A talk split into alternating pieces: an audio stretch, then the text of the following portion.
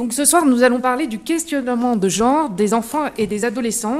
Quand on parle de questionnement de genre, de quoi est-ce qu'on parle? Eh bien, depuis plusieurs années en France, nous voyons de plus en plus d'enfants et d'adolescents qui s'identifient dans ce qu'ils appellent une identité de genre qui est différente, qu'ils revendiquent comme différente de leur sexe biologique, soit une identité de genre du sexe opposé, soit une, identité de genre qu'ils appellent non binaire. Alors le non binaire, c'est une catégorie euh, euh, assez vaste et flou dans lequel on peut à peu près tout faire entrer. Donc soit ils se sentent à la fois garçons et filles, soit ils se sentent garçons puis filles, puis à nouveau garçons puis filles, soit ils se sentent ni l'un ni l'autre. Donc il s'agit d'enfants, je le précise tout de suite, dont le sexe a été constaté sans difficulté à la naissance. Il n'y a pas d'anomalies ou les désordres du développement sexuel. Ce sont des, donc des enfants qui, qui étaient parfaitement conformés à la naissance. Leur sexe a été constaté normalement et ils ont été inscrits à l'état civil dans le sexe constaté et avec un prénom en général correspondant.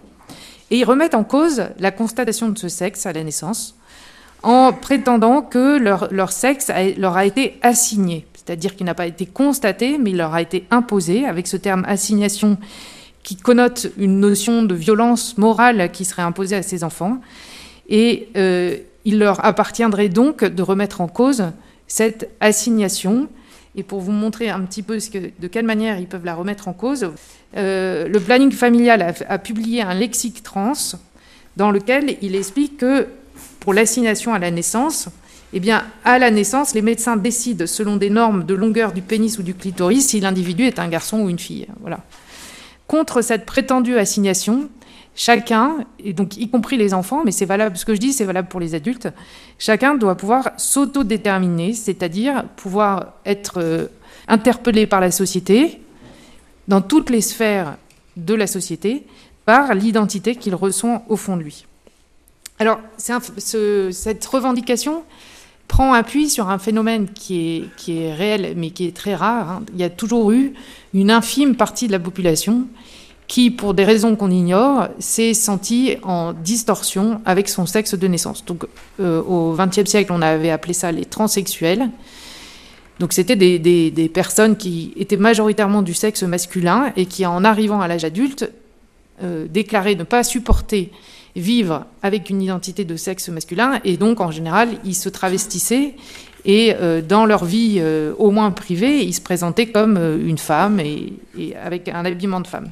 Mais c'était un pourcentage vraiment euh, extrêmement faible de la population. Je ne peux pas vous dire un chiffre, mais c'est euh, une poignée d'individus par an. Or, aujourd'hui, on ne parle plus du tout de la même chose, puisque ce phénomène touche des milliers d'enfants. Des milliers d'enfants, on le voit dans toutes les écoles, quasiment toutes les écoles du euh, collège, lycée, il y a des enfants qui s'identifient comme trans. Et alors, on est toujours un petit peu décalé par, rapport à ce qui se passe de l'autre côté de l'Atlantique. Et, aux États-Unis, on a une explosion du phénomène. Euh, les dernières statistiques disent qu'il y aurait 10% des enfants qui s'identifient comme trans.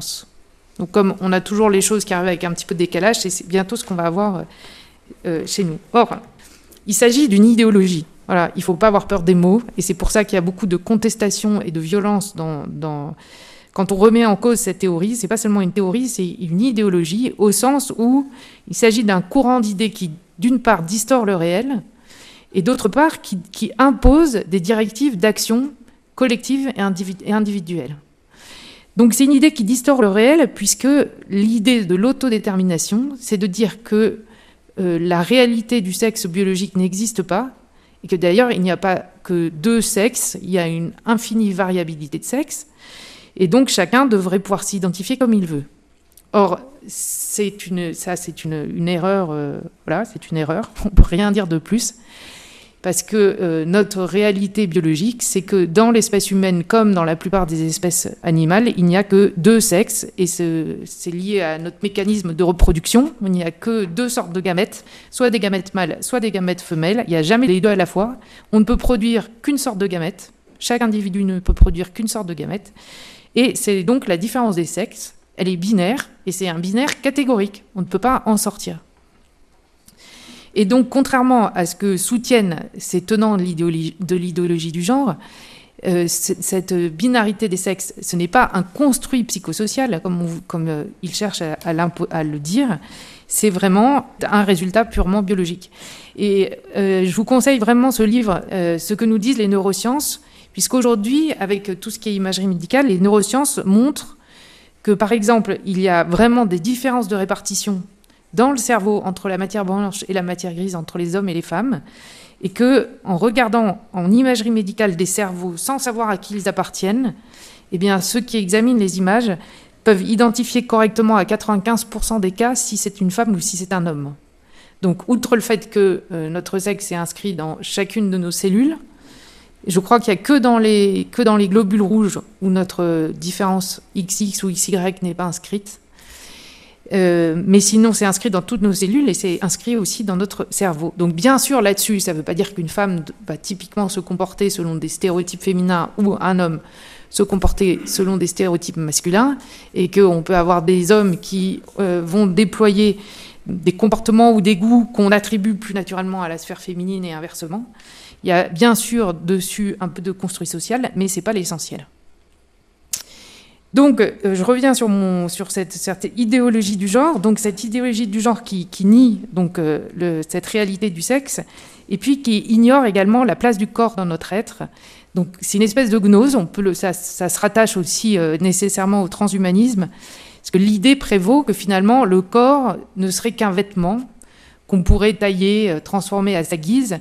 Chacun pourrait le modifier, en faire ce qu'il veut.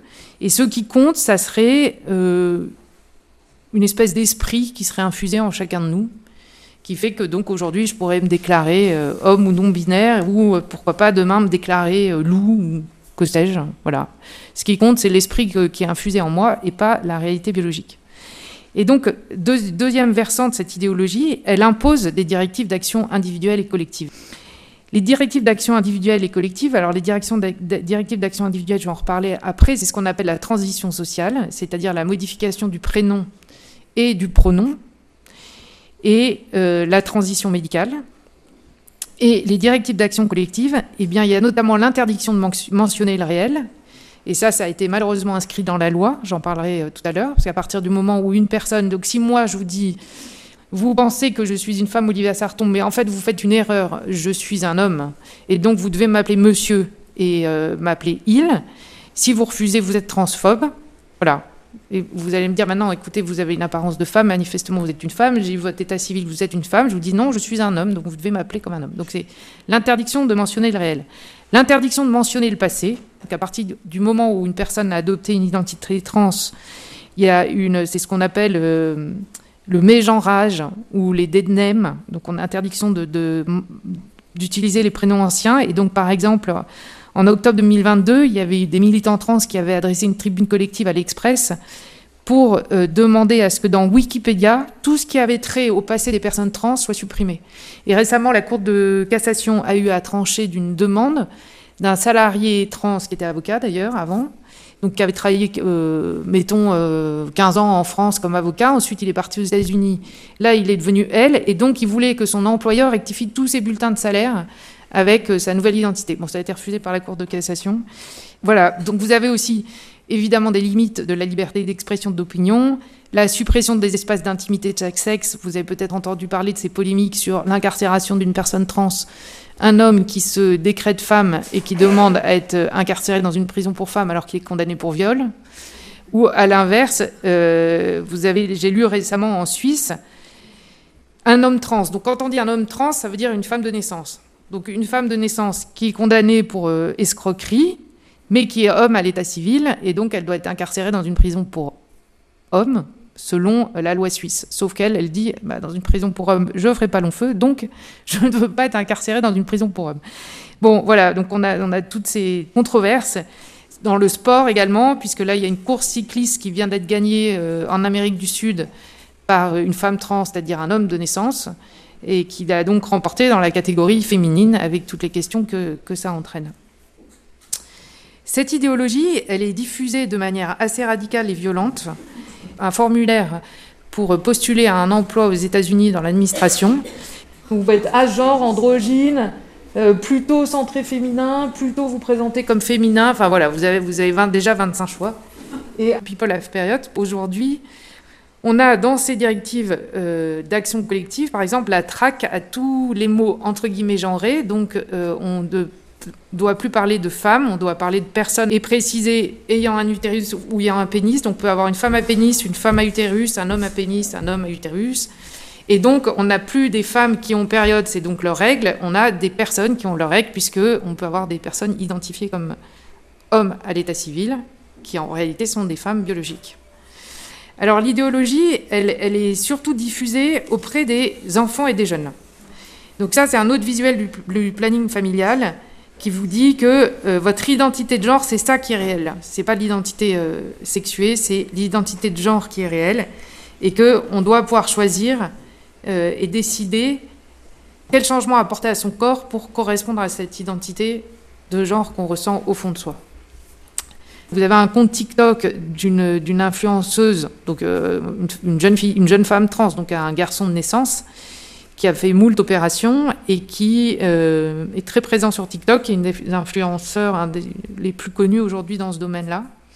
Et là, il y avait une vidéo où elle disait j'ai fait une faute attestation de psy pour pouvoir changer de sexe, puisque jusqu'à maintenant il fallait quand même avoir vu un psy pour euh, avoir accès au traitement, et donc elle, avait fait faire une fausse attestation pour être sûre de ne pas être vue par un psy avant de avant de commencer les, traitements. Et puis vous voyez tout en bas à droite une cagnotte sur Litchi euh, qui demande, qui veut récolter de l'argent pour s'offrir une, mammectomie, donc euh, c'est-à-dire une mastectomie, une ablation totale des seins pour ses 18 ans. Donc c'est une fille qui fait une collecte pour ça. Alors, ce qui est important à préciser, c'est que euh, je, vous ai dit en introduction qu'il y a toujours, qu'il y a toujours existé un, un, très petit nombre de personnes qui s'identifiaient comme trans notamment chez les garçons. Ce qui est très important, c'est que jusqu'à maintenant, jusqu'aux années 2010 à peu près, les personnes qui s'identifiaient ce qu'on appelle en dysphorie de genre, enfin qui disaient qu'ils étaient dysphoriques de genre, c'est-à-dire qu'ils ne se sentaient pas en adéquation avec leur sexe de naissance, ils n'étaient pas euh, laissés pour compte, ils étaient suivis en général par un psychologue, et les chiffres montrent, selon les études, entre 84 et 87 pour 84 et 87 de ces enfants qui étaient déjà une proportion très faible de la population, eh bien tout rentrait dans l'ordre euh, à l'âge adulte, à peu près après la puberté, au, moment de, la, début de la majorité. Aujourd'hui, on a complètement changé de, spectre, puisqu'on est passé d'une population de garçons qui s'identifiaient comme ça et qui, pour l'immense majorité, euh, à l'âge adulte, se sentaient bien avec leur sexe de naissance.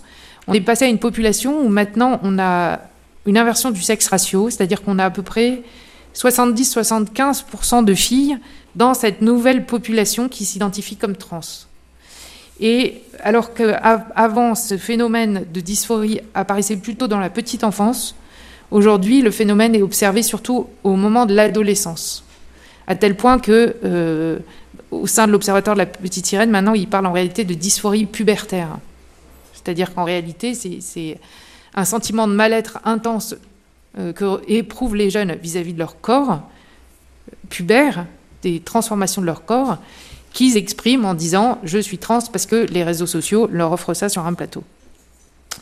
Donc euh, jusqu'à maintenant, tous ces enfants étaient donc juste suivis par un traitement psychologique et tout rentrait dans l'ordre. Depuis 2013, on a eu l'ouverture en France en suivant ce qui s'est passé d'abord dans les pays du Nord, en Suède, notamment en Finlande, euh, Pays-Bas et puis aux États-Unis, Canada, on a eu l'ouverture de consultations spécialisées. Donc depuis 2013, d'abord dans des hôpitaux euh, parisiens, puis maintenant il y en a un peu partout dans toutes les grosses villes de province. Et euh, aujourd'hui, dans ces consultations spécialisées, eh bien, on va plutôt préconiser ce qui s'appelle une approche transaffirmative, c'est-à-dire on va prendre au sérieux, au pied de la lettre, la déclaration de l'enfant qui dit je suis un garçon ou je suis une fille, on va le prendre au pied de la lettre et on va lui donner des traitements chimiques pour lui permettre de euh, stopper sa puberté d'abord, puis ensuite transformer son corps pour avoir l'apparence du sexe opposé.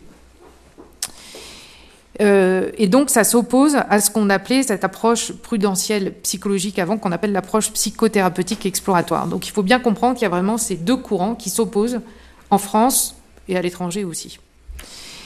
Ce qui a changé aussi dans euh, les, caractéristiques de, la population des enfants et des jeunes en questionnement de genre, c'est que le, principe du parcours médical que je vais vous exposer tout à l'heure, il a été testé par des Néerlandais, il s'appelle le Dutch Protocol, et il a été testé par des Néerlandais d'abord sur une, toute petite, euh, un tout petit échantillonnage, parce qu'il y avait quelques dizaines d'enfants qui avaient donc tous des garçons soigneusement triés sur le volet, euh, le traitement ne leur a pas tous réussi, hein, parce qu'il y en a un qui est mort des conséquences du traitement euh, et d'autres qui, qui, ont disparu. Donc ça veut dire qu'ils ne voulaient pas continuer à être suivis. Donc en général, c'est pas très bon signe. Mais en attendant, c'était des enfants qui avaient été triés notamment sur le volet parce qu'ils n'avaient pas d'autres problématiques que cette dysphorie de genre. Or aujourd'hui, dans la population qu'on voit, l'immense majorité présente soit euh, des psychopathologies préexistantes, soit euh, des troubles traumatiques, post-traumatiques. On a, il y a beaucoup d'enfants qui, euh, qui ont des troubles du, spectre autistique. Euh, il y a une clinique à Londres qui vient de fermer, qui était, qui, enfin pas la clinique, le service, dans la clinique Tavistock de Londres, il y avait un service qui s'appelait JITS et qui était le service qui concentrait toutes les demandes de transition de genre en Grande-Bretagne à la suite d'un contentieux, d'un procès qui a été intenté par une jeune femme qui a reproché le traitement médical qu'elle a suivi à cette clinique. Il y a eu une enquête, et l'enquête euh, du, NHS, qui est donc euh, euh, l'équivalent du ministère de la Santé ici, a donc ordonné la fermeture de ce service et la modification radicale du protocole de prise en charge de, des enfants. Mais ils ont aussi demandé à ce qu'il y ait la lumière qui soit faite sur la population qui était traitée. Et ils se sont rendus compte que sur les enfants qui étaient pris en charge dans ce service, il y avait 35% d'enfants qui présentaient des troubles du spectre autistique, alors qu'ils ne sont qu'un pour cent dans la population générale britannique. Donc on avait vraiment une surreprésentation euh, au sein de cette euh, clinique Tavistock. Euh, voilà, il y a beaucoup d'enfants de, à haut potentiel aussi, et beaucoup, alors Parallèlement à l'Observatoire de la petite sirène, il y a des, groupes de parents qui sont constitués. Donc on a des retours de ces groupes de parents. Il y a énormément de jeunes filles qui ont été victimes d'agressions sexuelles, par exemple, et qui vont s'identifier comme garçons. Donc quand un enfant s'identifie comme trans, qu'est-ce qui se passe? Il va d'abord demander à être identifié dans le sexe opposé. Donc un enfant, il va demander à être appelé par un nouveau prénom et il va rejeter ce qui s'appelle le dead name ou le mori name il va vouloir un pronom qui correspond, donc il ou elle, parce que c'est vrai que souvent il s'identifie du sexe opposé, mais s'il s'identifie comme non binaire, il va demander à être interpellé par IEL. Et puis au collège, au lycée, il va demander à avoir accès au lieu d'intimité prévu pour le sexe opposé ou avoir une catégorie qui lui soit propre s'il s'identifie comme non binaire. Voilà, donc on pourrait se dire finalement, est-ce que c'est grave d'avoir une fille qui va être par un prénom de garçon, qui veut s'habiller comme un garçon, qui a les cheveux courts. Finalement, ça a toujours existé. Si je fais un sondage parmi vous, euh, je suis certaine qu'il y a un certain nombre d'entre vous, dans les femmes qui sont présentes ici, qui vont dire bah, Moi, quand j'étais petite, j'étais ce qu'on appelle un garçon manqué. Donc finalement, est-ce que c'est grave d'avoir une fille qui s'identifie comme un garçon? Ce qui est grave, c'est que jusqu'à maintenant, le phénomène de garçon manqué qu'on avait dans notre enfance, ça ne sortait pas de la sphère privée. C'est-à-dire que euh, les filles qui, par exemple, se présentaient comme des garçons manqués, à la rigueur, peut-être qu'elles pouvaient s'inventer un prénom de garçon qui pouvait être utilisé par leurs amis proches ou par leurs frères et sœurs, mais ça sortait pas de la sphère privée. C'est radicalement différent quand on fait sortir ce phénomène d'identification de la sphère privée pour le transposer dans la sphère publique. Et quand on parle de la sphère publique, ça va être les parents en premier lieu, qui vont, s'ils identifient leur enfant par un prénom et un pronom différent de celui de son état civil, ils vont accréditer le dire de l'enfant et la croyance de l'enfant. Et puis l'autre cercle important, c'est évidemment l'école, l'établissement scolaire. Et puis en dernier lieu, toutes les activités euh, associatives dans lesquelles un enfant peut être inscrit, les colonies de vacances, etc. Les études montrent qu'à partir du moment où l'enfant est, conforté dans sa demande de transition sociale, à 97,5%, il ne changera pas d'avis et il ira vers la transition médicale.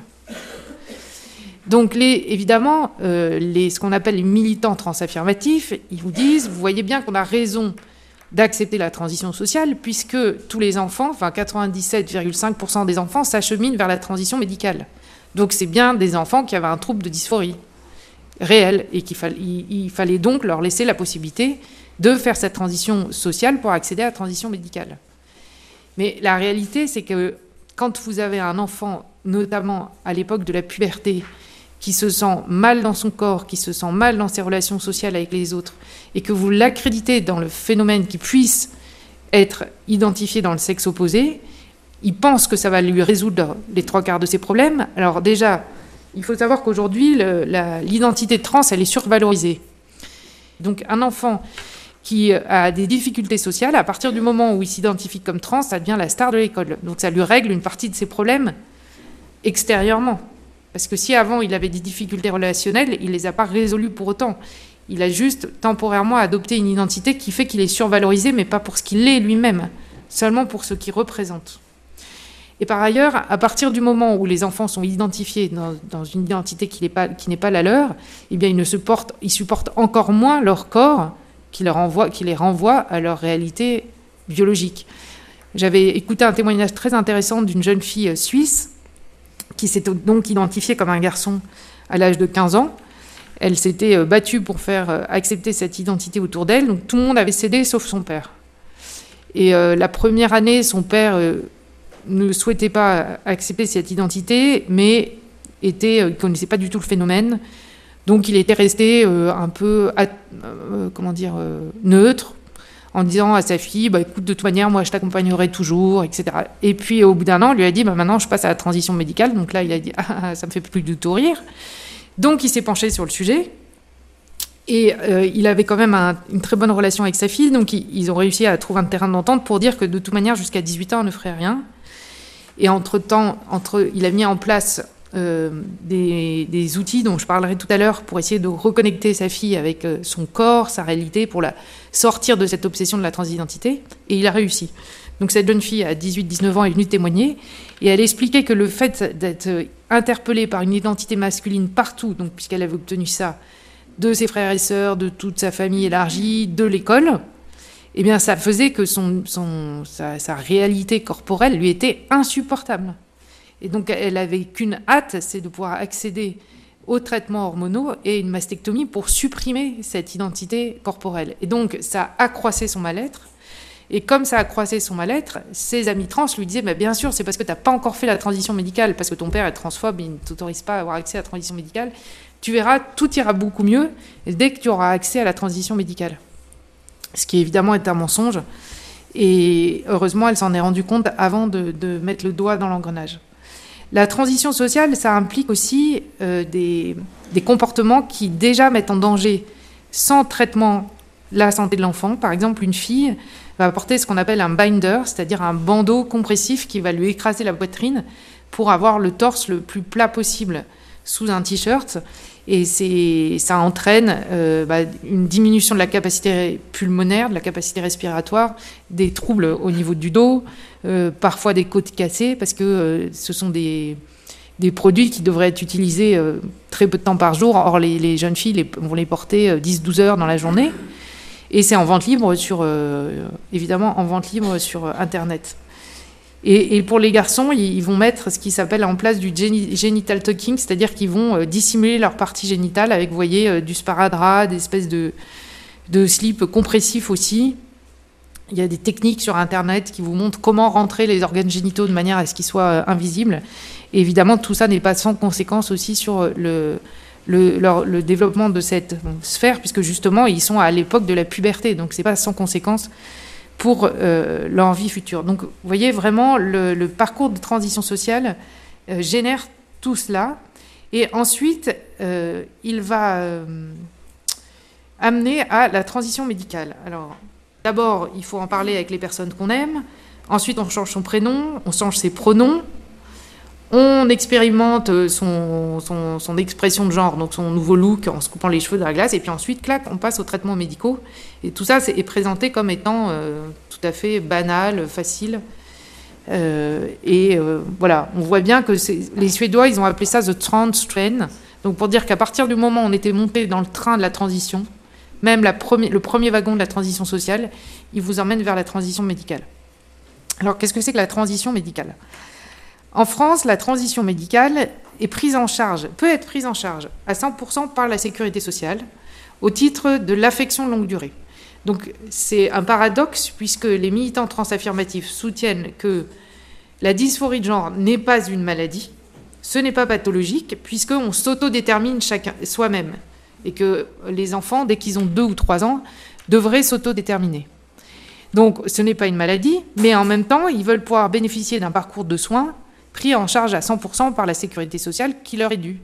Et donc ils comparent ça par exemple à la grossesse. Ils disent bah, la grossesse n'est pas une maladie. Pourtant, à partir du sixième mois de grossesse, les frais médicaux afférents à la grossesse et à l'accouchement sont pris en charge à 100% par la sécurité sociale. Il doit en être de même pour les soins, ce qu'ils appellent les soins d'affirmation de genre.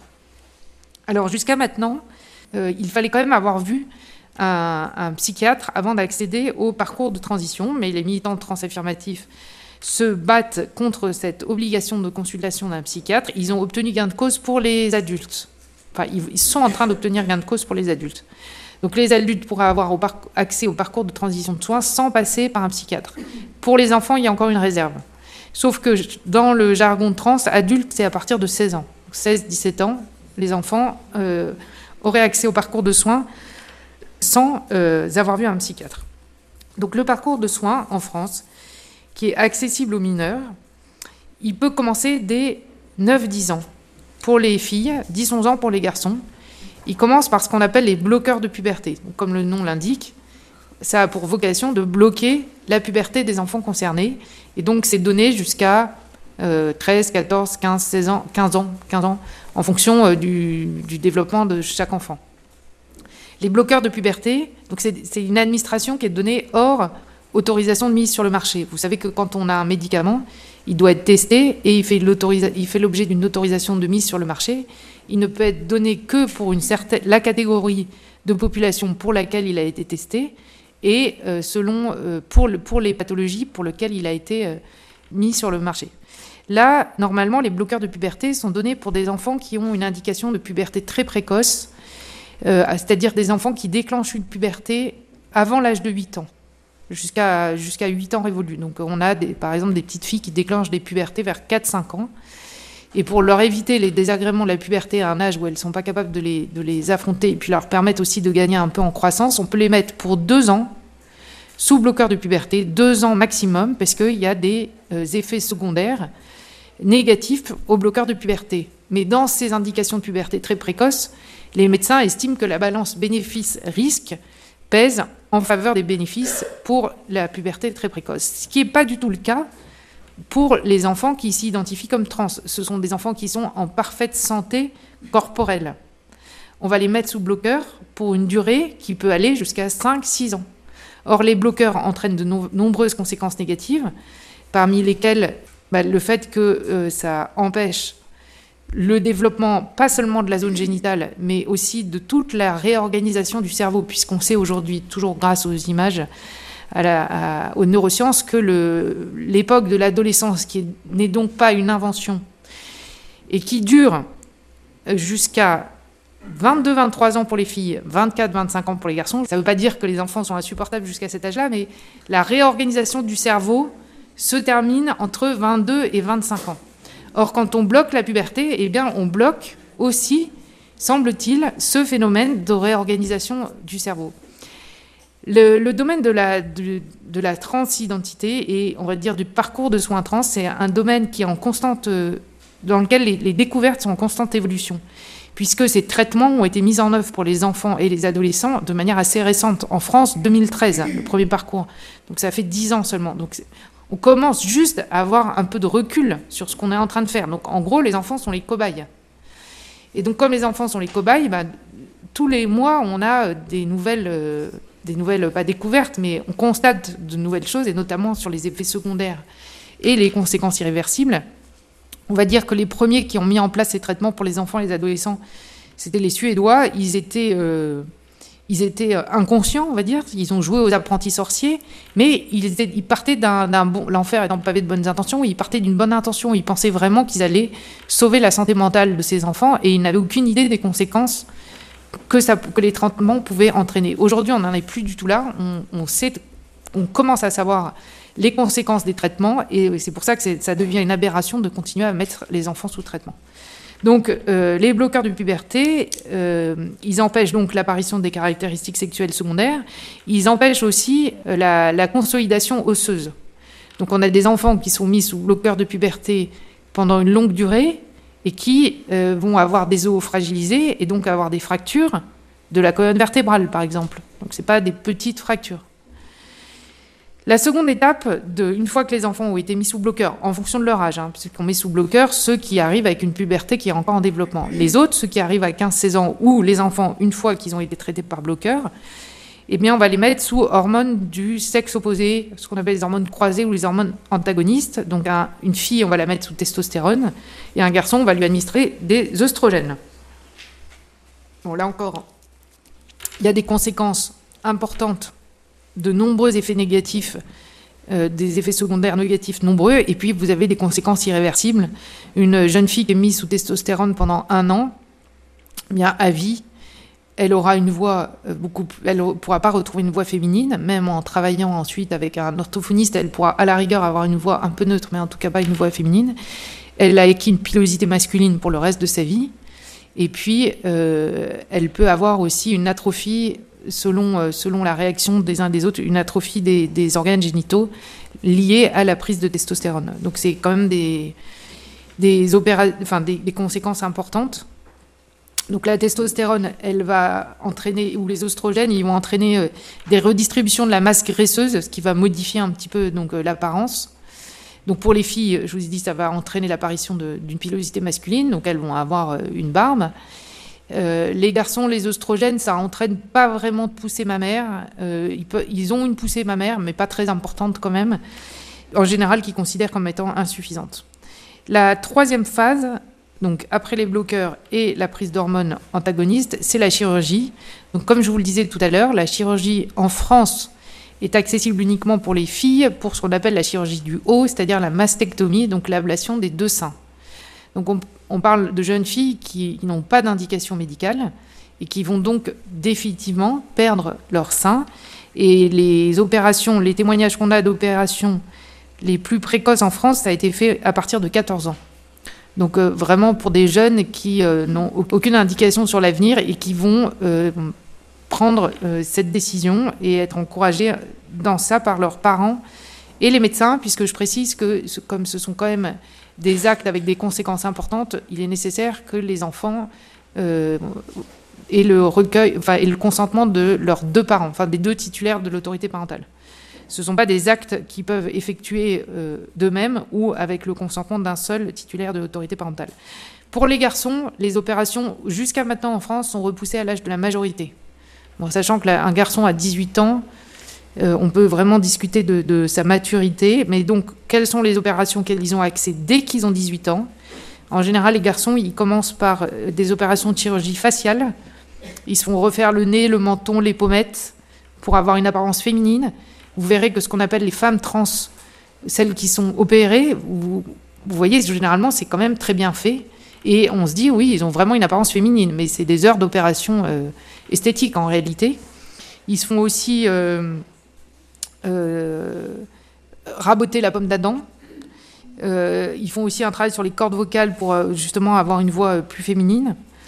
Et puis ensuite, il y a les opérations pour les deux sexes sur les organes génitaux. En général, c'est quand même fait un peu plus tard. J'ai pas tellement entendu de cas avant 20 ans. Parce que, enfin, ceci dit, je dis ça, mais c'est vrai qu'aussi on a eu un, un témoignage d'un garçon, mais qui était d'origine étrangère, qui était venu en France et qui avait été opéré à l'âge de 17 ans et demi. Mais c'est des opérations qui sont extrêmement lourdes, euh, extrêmement invasives. Euh, donc pour les hommes, ça consiste en l'ablation des testicules et du pénis et la création de ce qu'on appelle un néovagin, une vaginoplastie. Et pour, les femmes, il y a une hystérectomie et puis euh, éventuellement aussi le, le, retrait du vagin, des ovaires. Et puis ensuite, elles peuvent choisir entre deux types d'opérations pour essayer d'avoir un phallus artificiel. Je précise tout de suite que toutes ces opérations ne font que changer l'apparence. Parce qu'on ne peut jamais devenir une personne du sexe opposé. Donc les garçons, je vous, disais tout à l'heure, sous oestrogène, ils vont avoir une légère poussée mammaire, mais la plupart ont ensuite recours à des implants mammaires. Donc se, se font implanter euh, une poitrine qui évidemment ne leur permet pas d'allaiter. Et puis évidemment, ils ne peuvent pas ni porter un enfant, ni, enfin, ni concevoir, ni porter un enfant, ni donner naissance. Et une fille qui va subir ces opérations, évidemment aussi, elle aura des organes génitaux dysfonctionnels. C'est important de le dire parce que les témoignages qu'on a de jeunes, enfin d'enfants, de jeunes qui sont pris en charge dans, dans les établissements de santé, alors peut-être moins en France, hein, peut-être plus à l'étranger, mais quand même, ils ont en réalité aucune notion. Donc par exemple, il y avait ce témoignage d'une qui a été rapporté une fille qui était mise sous testostérone et qui demandait si elle allait pouvoir produire et éjaculer des spermatozoïdes. Donc c'est pour vous dire l'état de méconnaissance du corps humain et de son fonctionnement. Et c'est pourtant ces enfants qui ont accès au traitement, euh, au parcours de transition. Je précise également que euh, ces, ces, traitements, ils altèrent donc l'état de santé, puisque quand on commence un traitement de transition médicale, c'est un traitement à vie. Les hormones, elles doivent être prises à vie. Donc on a des, enfants et des jeunes qui sont en bonne santé physique et qui vont devenir des patients à vie. Il y a une altération de la fertilité, c'est la seconde chose, puisqu'il euh, y a une atrophie pour beaucoup des organes génitaux. Donc une altération probable de la fertilité, même si elle n'est pas euh, à 100% pour certains, il y a quand même des personnes trans qui parviennent à avoir des enfants, mais il y a une altération de la fertilité. Et d'ailleurs, quand les enfants sont pris en charge dans un traitement de transition de genre, on va tout de suite leur proposer des actes de préservation de la fertilité, c'est-à-dire de conserver dans un sécos des gamètes qu'on va leur prélever, euh, de manière à pouvoir euh, leur offrir la possibilité d'avoir accès, d'avoir de, des enfants plus tard, grâce évidemment au marché de la procréation assistée. Et sachant que on conserve aussi les spermatozoïdes des garçons qu'on fait transitionner ou les, ovocytes, on, rentre aussi dans le marché de la GPA évidemment. Donc perdre de la fertilité et puis également, euh, ça c'est quand même quelque chose qui n'est quasiment jamais dit, perte euh, de, la fonction sexuelle pure et donc de la possibilité d'avoir une sexualité épanouie. Alors ça, je trouve ça quand même assez édifiant, parce qu'on est quand même dans un monde où la sexualité est quand même euh, considérée comme euh, euh, absolument indispensable à la vie de tout un chacun. On enseigne aux enfants dès le collège tout ce qu'il faudrait savoir sur la sexualité pour qu'ils aient une sexualité dans laquelle ils s'éclatent, je mets entre guillemets. Et en, septembre ou en octobre dernier, j'ai assisté à, un Lyon, à Lyon à un colloque de l'association Trans Santé France, donc qui regroupe la plupart des médecins qui euh, font des parcours de transition médicale en France, plus euh, des, militants, etc. Et il y a quand même un médecin qui a dit oui, alors c'est vrai qu'il faut reconnaître que dans nos jeunes adultes, qui sont donc des patients qui ont eu soit adolescents, soit des jeunes adultes directement, eh bien c'est vrai que certains se plaignent d'avoir une sexualité maintenant qui dysfonctionne et qui n'est pas satisfaisante. Mais alors, il, a tout de suite enchaîné, l'intervenant, en disant Mais ça, c'est lié à, cause, à la transphobie. C'est ce que je leur dis. C'est que leurs partenaires sont pas assez tolérants. Et c'est pour ça qu'ils ont cette sexualité qui ne les satisfait pas. Si leur partenaire n'était pas transphobe, ils seraient heureux dans leur sexualité. Sauf que quand vous ne pouvez plus exercer votre sexualité, vous ne savez pas comment vous pouvez être heureux dans une sexualité qui est inexistante puisque vous n'avez plus d'organes génitaux. Voilà. Alors, il y a beaucoup de controverses, je vous en ai déjà exposé pas mal. Euh, il y a par exemple vraiment des choses que par les jeunes qui sortent sur les réseaux sociaux, par exemple les filles qui prennent de la testostérone, elles finissent parce que vous avez euh, l'effet bisounours que je vous ai montré tout à l'heure avec l'influenceur euh, Jade. mais il y a aussi ceux qui finissent par décrire quand même les, les, effets négatifs, comme le fait que les jeunes qui sont mis sous hormones du sexe opposé, ils développent une fatigue intense, ils deviennent plus ou moins incapables de suivre correctement en cours parce qu'ils sont extrêmement fatigués. Ils ont des maux de tête assez importants. Ils ont des douleurs au niveau des organes génitaux, parce qu'une fille qui met tout testostérone, ça, crée vraiment des douleurs importantes. Et puis, euh, il y a aussi euh, tout un tas d'effets euh, vraiment secondaires, là plutôt médicaux, qui sont, qui sont enregistrés, comme des caillots sanguins, des phlébites, des embolies pulmonaires, pulmonaires pardon, de la dépression, etc., etc. Et puis, je vous le disais, euh, avec des conséquences irréversibles, ce qui fait qu'aujourd'hui, on a une population de jeunes qui émergent, ce qu'on appelle les détransitionneurs. C'est-à-dire des enfants qui ont été mis sous parcours médical et qui regrettent le parcours qu'ils ont effectué. Donc il y a des procès qui, sont, qui commencent à émerger à l'étranger, puisque l'étranger a pris entre guillemets de l'avance par rapport à la France. Donc un des procès les plus médiatisés, c'est celui d'une jeune femme qui s'appelle Kaira Bell en Grande-Bretagne, qui a abouti à, in fine, la fermeture du service GIDS de la clinique Tavistock, puisque cette jeune fille a contesté le fait qu'elle a été suivie à partir de 15-16 ans et qu'à partir de 15-16 ans, on puisse prendre sa parole au pied de la lettre et euh, lui administrer les traitements qu'elle a subis, donc euh, euh, hormones du sexe opposé et mastectomie, alors qu'en réalité, elle dit qu'elle n'avait pas la capacité de donner son consentement et qu'aujourd'hui, elle est dans une phase où elle a détransitionné à l'état civil, mais elle, elle, ne peut pas revenir sur les conséquences des traitements qu'elle a subis. Donc elle, elle, pourrait se faire poser des implants mammaires, mais ça ne sera jamais sa poitrine originelle. Elle pourra jamais allaiter d'enfant, par exemple, si elle en a. Elle a des douleurs invasives très importantes. Elle a gardé une pilosité masculine. Donc c'est vrai que quand on la voit, elle dit quand elle va dans un vestiaire de filles, on lui demande de sortir, mais elle veut pas être dans un vestiaire d'homme puisqu'elle est une femme. Donc elle est coincée entre les deux, comme elle le dit. Euh, aux États-Unis, il y a des procès également en cours, dont notamment une jeune fille qui s'appelle Chloé Cole aussi, qui, euh, qui, vient, qui, est, qui est assez médiatisée, parce qu'elle prend la parole beaucoup devant les, les, hommes et les femmes politiques. Euh, voilà, on sait qu'en France, il va y avoir des procès. Aujourd'hui, on a pas mal de jeunes qui détransitionnent, mais ils ne font pas encore la démarche euh, d'assigner en justice. C'est une démarche qui est compliquée, parce qu'il faut reconnaître qu'on s'est trompé, qu'on a trompé tout le monde autour de soi, et puis il faut mettre en cause ses parents et euh, la sphère médicale. Donc c'est quelque chose qui est quand même pas évident. Les, les, jeunes qui détransitionnent, souvent, ils ont plutôt envie de tourner la page et d'essayer de se reconstruire parce que c'est extrêmement compliqué. Ils sont très mal suivis médicalement parce que pour le coup, dans le sens inverse, ils sont plus pris en charge par la LD. Donc ils, ils, doivent s'offrir des soins onéreux. Euh, les médecins qui les ont transitionnés leur disent, s'ils reviennent les voir, leur disent bah, écoutez, moi j'y suis pour rien, hein, vous avez signé votre consentement, puisque en France, quand vous avez accès pour un enfant au traitement médical, les médecins prennent bien soin de lui faire signer, même recopier des formules de sa main de manière à pouvoir leur ressortir le, papier trois ou quatre ans après, ou cinq ans ou dix ans, en disant Ah, bah, dommage, tu avais signé le consentement, moi j'y suis pour rien, c'est toi qui as décidé avec tes parents. Bon, ça ne vaudra rien en cas, de procès, hein, mais en attendant, ça, ça, crée quand même un frein, un obstacle pour les enfants pour euh, euh, introduire un procès. Comme d'habitude, le nerf de la guerre, c'est quand même l'argent. C'est quand même ce que ça rapporte. Là, je vous l'ai dit, à partir du moment où vous un traitement de transition médicale, ça veut dire une mise sous hormones à vie. Donc pour les labos pharmaceutiques, c'est quand même une manne, surtout si on a des enfants qui commencent. Beaucoup plus intéressant que si c'est euh, euh, une personne qui transitionne à 60 ans. Euh, de la même manière, pour les chirurgies, ça s'est énormément développé. En France, donc c'est pris en charge dans le public, mais il y a énorme, y a, ça y est, il commence à y avoir des cliniques privées qui se développent de plus en plus pour euh, faire euh, toutes ces étapes de transition. Et donc, c'est un business extrêmement important. Alors, je vais vous parler un peu quand même de la loi, puisque euh, le Code civil, depuis 2016, autorise tout majeur à changer la mention de son sexe à l'état civil sans devoir prouver qu'il a fait subir des transformations à son corps.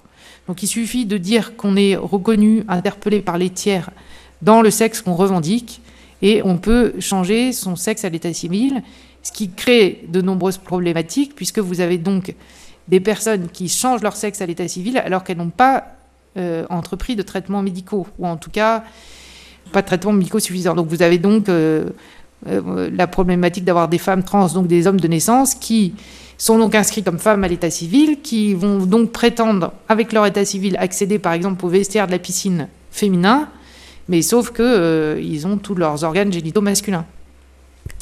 Ou c'est pour ça aussi qu'il y a un mois, on a vu des articles de presse qui nous disaient une première en France, un couple trans vient de donner naissance à un enfant. Donc c'est pas du tout une première, hein, c'est juste euh, totalement banal. C'est-à-dire que vous avez un homme et une femme qui ont eu des relations sexuelles, qui ont engendré un enfant et qui ont donné naissance à l'enfant. Sauf que sur leur état civil, ils sont inversés. L'homme est déclaré comme femme à l'état civil et la femme est déclarée comme homme à l'état civil. Donc j'ai un peu rigolé quand j'ai vu l'hôpital dire euh, on a admirablement géré cette naissance qui était une première en France. Bah, c'est une naissance comme il y en a depuis deux millénaires, donc euh, je, enfin des, millénaires. Je vois pas ce qu'il y a d'extraordinaire dans cette naissance, si ce n'est que les individus euh, s'identifiaient dans le sexe opposé. Là où ça devient plus compliqué, c'est qu'ils veulent être déclarés sur l'acte de naissance de leur enfant comme étant donc la femme qui a accouché comme étant son père et le père qui l'a engendré comme étant sa mère. Donc euh, c'est problématique. Voilà, je ne vais, pas, aller plus loin là-dessus. Donc juste pour vous dire qu'en France, seuls les majeurs peuvent faire cette modification de, la mention du sexe à l'état civil. Les mineurs ne le peuvent pas. Pourquoi? Parce qu'on considère que l'enfant, parce qu'il est mineur, a une maturité qui n'est pas suffisante et que pour le protéger dans son immaturité, sans que c'est de connotation négative, et dans sa vulnérabilité, on ne lui offre pas les mêmes possibilités qu'au majeur. C'est de la même manière qu'il y a un certain nombre de, droits qui ne peuvent pas être exercés avant la majorité. Or, quand on accepte la transition sociale et que surtout on fait rentrer des enfants dans des parcours de soins qui vont transformer leur corps, en réalité, on viole la loi française, puisque de facto, on met en œuvre un changement de sexe qui est interdit par le Code civil. Donc c'est quand même assez problématique au niveau de la loi. Alors la loi, je vous le disais aussi tout à l'heure, je vous ai mis la loi du 31 janvier 2022 qui interdit les pratiques visant à modifier l'orientation sexuelle ou l'identité de genre d'une personne. Donc quand on lisait l'argumentaire de cette loi, la loi visait à interdire des pratiques qui s'apparentaient à des actes de torture et de barbarie, puisque vous pouviez avoir, ça pouvait aller de l'électrochoc au sévice, à la privation de nourriture, au viol, etc. Très bien. Et là, au moment de présentation de la loi, hop, on rajoute l'identité de genre. Donc il y a quand même des questions qui ont été posées en disant, mais est-ce qu'il y a des pratiques qui visent à modifier l'identité de genre d'une personne en France? Réponse des rapporteurs du projet de loi, eh bien non, il n'y en a pas, mais s'il n'y a pas de témoignage, c'est parce que les gens ont peur de témoigner. Donc en réalité, ces pratiques existent en France, mais les gens ont peur de témoigner, donc il faut absolument l'ajouter dans la loi. Et donc ils l'ont ajouté dans la loi, ce qui fait qu'aujourd'hui, ce que je vous disais en préambule, eh bien, tout ce qui pratique, comportement ou propos répétés, donc vous voyez, avec des propos répétés, on est quand même très loin des séances d'électrochoc, des viols et des sévices, etc., divers et variés. Donc des propos répétés qui visent à modifier ou réprimer l'identité de genre vraie ou supposée d'une personne, eh bien, sont punis de deux ans d'emprisonnement et 30 000 euros d'amende. Alors il y a quand même une grande partie des féministes qui sont très mobilisées contre, contre la transition de genre, notamment des enfants et des adolescents et sont très mobilisés parce qu'ils considèrent que ça remet en cause le droit des femmes. Et puis également, euh, une grande partie des, femmes homosexuelles sont très mobilisées puisqu'elles disent toutes ces, ces, transitions médicales sont en fait euh, de l'homophobie puisqu'on veut transformer, nous interdire d'être des femmes qui aiment les femmes, donc on veut nous transformer en garçons. Donc elles sont très mobilisées. Et leur mobilisation a quand même porté du fruit, puisqu'elles ont réussi, avec, nos actions concertées, à faire ajouter un, un alinéa à la loi du 31 janvier 2022 qui dit que l'infraction n'est pas constituée lorsque les propos répétés invitent seulement à la prudence et à la réflexion, eu égard notamment au jeune âge de la personne qui s'interroge sur son identité de genre et qui envisage un parcours médical tendant au changement de sexe. Donc concrètement, des parents qui disent à leur enfant eh ben, écoute, j'entends ce que tu dis, mais je considère que tu n'as pas aujourd'hui la capacité de discerner, et donc je ne vais pas t'appeler Angelina, et euh, je t'invite à la prudence, normalement ne devrait pas tomber sous le coup de la loi. Ça m'amène à traiter un peu de la responsabilité des adultes, puisque vous verrez que dans les collèges et les lycées, si vous êtes amené à y travailler, en fait, beaucoup de gens ont peur. Ils ont peur de voir leur responsabilité engagée. Ils ont peur d'être taxés de transphobes s'ils refusent d'appeler un garçon par un prénom de fille ou inversement.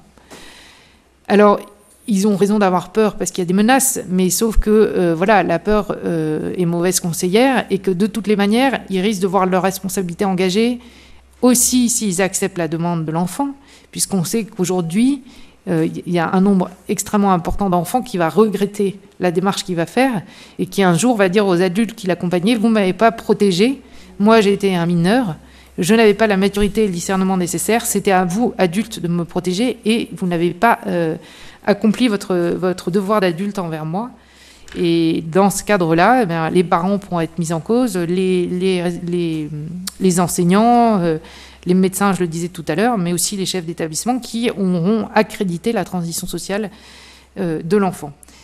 Alors, on peut avoir peur, mais il ne faut pas céder à cette peur en se disant oh là là, ça y est, tout est fini. Si j'accepte pas la transition sociale, je me retrouve en prison. On, en est loin. À partir du moment où on a une attitude bien sûr respectueuse, mais euh, qui appelle à la prudence. Donc ça, c'est très important par rapport aux jeunes de vraiment savoir se positionner. Parce qu'en réalité, bon, on le sait tous, hein, l'âge de l'enfance et de l'adolescence, c'est l'âge des expériences, des expérimentations. Euh, vous avez un enfant qui peut vous dire rouge de manière extrêmement déterminée, et puis à 23 ans, il vous dira mais comment est-ce que j'ai pu dire rouge? C'était une aberration. Et donc les parents, les, adultes sont là pour protéger l'enfant contre euh, tous ces excès dans lesquels il peut se jeter et euh, il faut pouvoir lui apporter euh, des éléments d'information objectifs. Le protéger contre son absence de consentement, c'est extrêmement important dans la sphère médicale, puisque l'enfant, particulièrement dans la sphère médicale, est vraiment en position asymétrique. Il est toujours dans une position asymétrique par rapport aux soignants. Euh, tous ceux qui ne sont pas soignants sont dans une position asymétrique par rapport au corps médical, mais l'enfant l'est encore plus puisqu'il est enfant et parce qu'il est pris dans cette idéologie qui va le pousser. Donc c'est vraiment important d'appréhender cette impossibilité de consentement de l'enfant aux actes de transition médicale.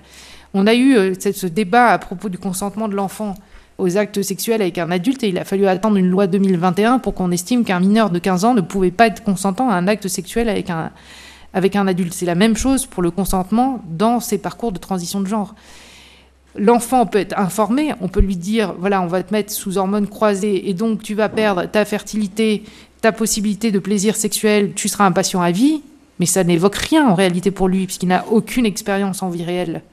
Donc comment est-ce qu'on peut renoncer à quelque chose dont on n'a aucune idée? Donc euh, vraiment, il y a cette conviction à avoir que l'enfant, même s'il a l'air sûr de lui, en réalité, il n'est pas en capacité de donner un consentement. Alors un peu d'espoir. L'espoir, c'est d'abord de voir que euh, à l'étranger, il y a un certain nombre de pays qui ouvrent les yeux et qui constatent qu'ils ont commis des erreurs et qui reviennent en arrière. Donc en Angleterre, je vous le disais, la fermeture en 2022 du service JIT de la clinique Tavistock et puis le National Health Service vient de, de, modifier donc ses protocoles de prise en charge des mineurs en disant que les traitements médicaux étaient interdits sauf dérogation très particulière pour les mineurs. En Suède, il en est quasiment de même. La Finlande également. Euh, on a même euh, le, protocole euh, des Pays-Bas qui commence à être remis en cause par des chercheurs des Pays-Bas. Aux États-Unis, c'est vraiment la fracture. On a des États qui interdisent tous les traitements de transition et d'autres États qui se présentent comme des États refuges pour les pauvres trans qui seraient, qui seraient évidemment qui feraient l'objet d'une discrimination épouvantable dans, leurs états d'origine. Il y a vraiment une guerre extrêmement importante. Ce qui est sûr, c'est qu'il y a une recherche médicale qui vraiment se développe, des études qui se développent, et donc ça va permettre de, montrer, de mettre au jour euh, la réalité des dommages subis par les enfants qui, euh, euh, poursuivent ces traitements. Alors, par ailleurs, donc en France, je vous le disais, on a, on a quand même des chercheurs. Là, il y a vraiment ces livres importants à connaître et à faire circuler. On a aussi l'Académie de médecine qui s'est prononcée contre, enfin plutôt contre les transitions médicales et qui a appelé à la prudence. Et puis, euh, il faut bien se dire que c'est quand même une idéologie. Hein. Donc, comme toutes les idéologies, elle va finir par tomber. Ça, ça va peut-être prendre un peu de temps, mais c'est une idéologie. Donc, un jour, on va retrouver du bon sens. Mais en attendant, euh, c'est important de se poser la question de savoir pourquoi les jeunes sont attirés par cette idéologie. Vous savez que des études montrent que les jeunes, en ce moment, ont un état de mal-être quand même particulièrement important. Donc c'était déjà vrai avant le, Covid et toutes les restrictions sanitaires, mais ça l'est encore plus depuis euh, vraiment le pourcentage de jeunes qui se déclarent dépressifs ou, vraiment dans un mal-être profond est très important. Vous avez aussi euh, tout le contexte euh, de violence sexuelle qui se, qui chez les mineurs, donc soit entre mineurs, soit qui subissent de la part d'adultes. Et un des premiers vecteurs d'entrée, c'est quand même le développement de la pornographie, qui est extrêmement important et qui véhicule d'abord une vision de la sexualité erronée, ça c'est sûr, mais de surcroît extrêmement violente et qui atteint profondément les jeunes dans leur estime de soi et dans leur volonté de se positionner comme homme ou femme dans la société, et puis qui induit aussi euh, la commission de violences sexuelles de plus, en plus, de importante, ce qui entraîne le rejet de son corps.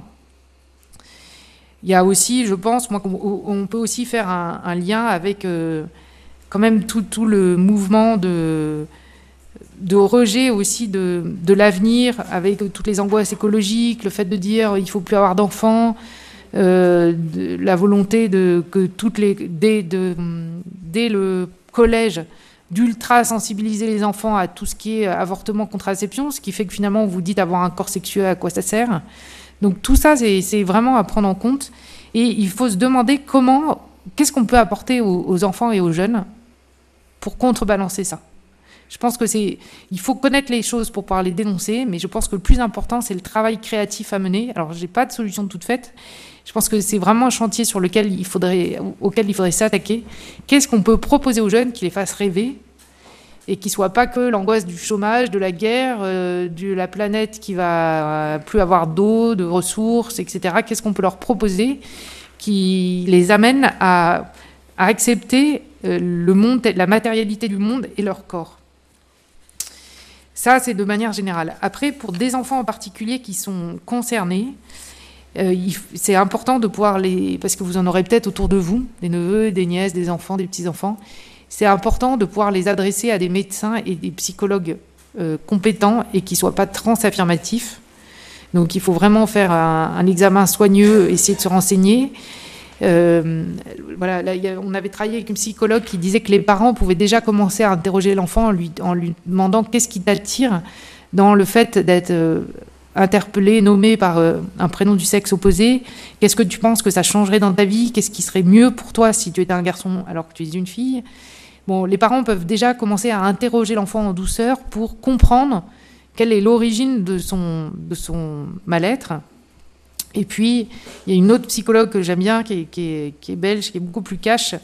Alors, elle, elle dit, euh, ce qui, ce qui est très important, c'est de remettre des repères. Donc, le premier repère à mettre, c'est de commencer à confisquer les écrans. Donc, déjà, vous, coupez l'enfant de ses sources de, de lavage de cerveau que constituent les réseaux sociaux. Et déjà, en un mois ou deux, vous aurez sans doute beaucoup d'amélioration de son état de santé et puis euh, de remettre en place une relation adulte-enfant qui soit basée sur une vraie euh, euh, parentalité, c'est-à-dire avec un, adulte qui se positionne comme adulte et pas comme copain de l'enfant. Voilà. Et puis elle préconise aussi d'en faire un non-événement, c'est-à-dire de ne pas passer son temps à parler de la transidentité, de, de, de, de, ce que ça signifie pour lui, mais de l'inscrire dans le réel, comme faisait, avait fait ce père suisse dont je vous avais parlé. Donc il avait fait faire énormément de sport d'extérieur à sa fille, il avait, euh, il avait encouragé à se lancer dans, dans, dans l'écriture, de manière à pouvoir faire des choses concrètes euh, qui, euh, qui, le, qui le sortent de cette question de la transidentité. Et puis aussi, euh, les psys recommandent de ne pas heurter l'enfant, mais de ne pas céder au compromis. Donc on ne l'appelle pas par un nouveau prénom ni un nouveau pronom, même si on ne le, heurte pas frontalement. On passe du temps avec lui. Voilà. Et puis dans les cas les plus graves, les témoignages qui viennent des États-Unis, dans les cas les plus graves, les parents ont déménagé avec leur enfant pour pouvoir les sortir du, éventuellement du réseau relationnel qui était toxique, et puis euh, pour les couper aussi des écrans et des réseaux sociaux.